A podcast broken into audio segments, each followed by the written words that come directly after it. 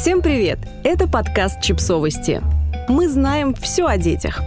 История женщины, которая родила от донора в 40 лет. В редакцию «Нет, это нормально» пришло письмо от читательницы, которая в 39 лет решила забеременеть от донора. С ее разрешения публикуем этот подкаст с историей анонимно.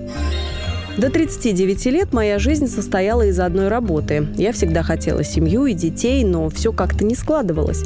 Может, надо было идти к психологу и что-то с этим делать? Но я так и не решилась дать копаться в моих мозгах чужим людям. Не повторяйте моих ошибок. В 39 лет я вдруг обнаружила себя в унылой съемной квартире в чужом провинциальном городе, без родных, друзей и смысла существования. Как-то листая городской паблик, я случайно наткнулась на рекламу местной репродуктивной клиники. А ведь через 10 месяцев мне исполнится 40, подумала я. Меня эта цифра пугала. Я четко поняла, что тянуть дальше я не могу. Нужно прыгать в последний вагон. Замуж мне не особо уже хотелось, а вот ребенка хотелось очень. Но от кого? Пока было не от кого. Тогда я решила хотя бы заморозить яйцеклетки. Набравшись духу, я записалась в местную клинику. Администраторы были вежливыми, Внутри было уютно и спокойно. Вы не представляете, как это важно в таких делах.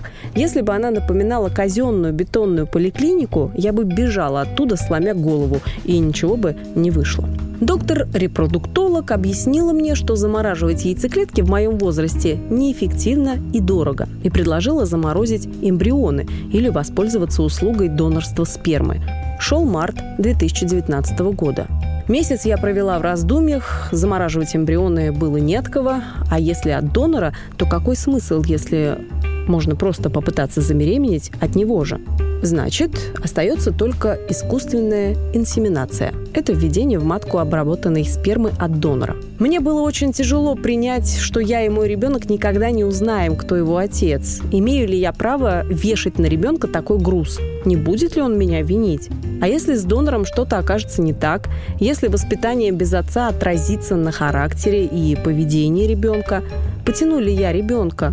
Что будет, если я умру, не вырастив его? Хотя мои родные полностью поддержали меня, и это сняло часть груза с моих плеч, но червь сомнений продолжал грызть мою душу. Но я решила, что будет лучше, если я рожу ребенка, чем если этого не случится. Так я согласилась рожать от донора.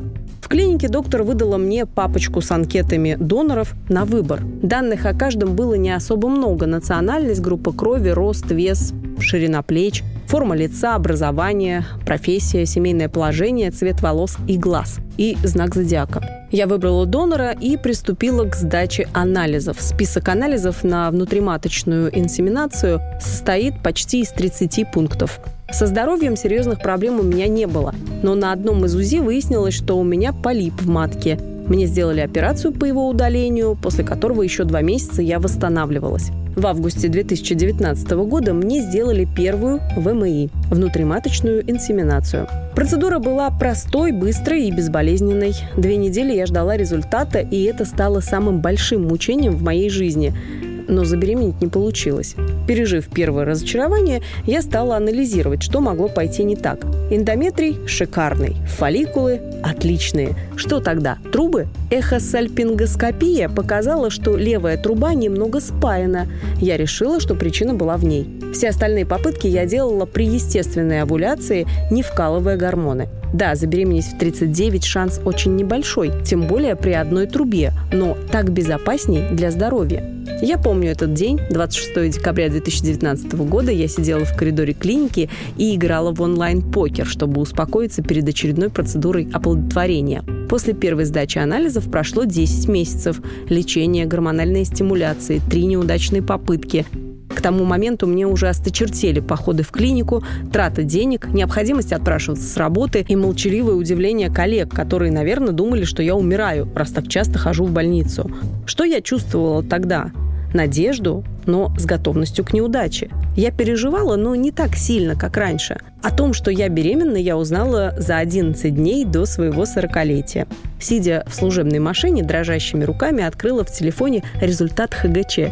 Хотелось заорать, но рядом были коллеги. Рожать от донора было самым трудным решением в моей жизни. Было ли оно правильным, покажет время. Сейчас, спустя два с половиной года, я еще ни разу не пожалела о нем.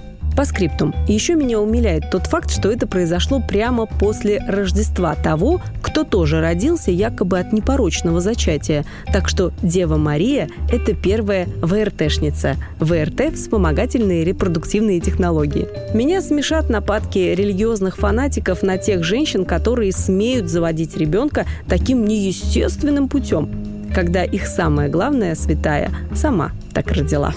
Подписывайтесь на подкаст, ставьте лайки и оставляйте комментарии. Ссылки на источники в описании к подкасту. До встречи!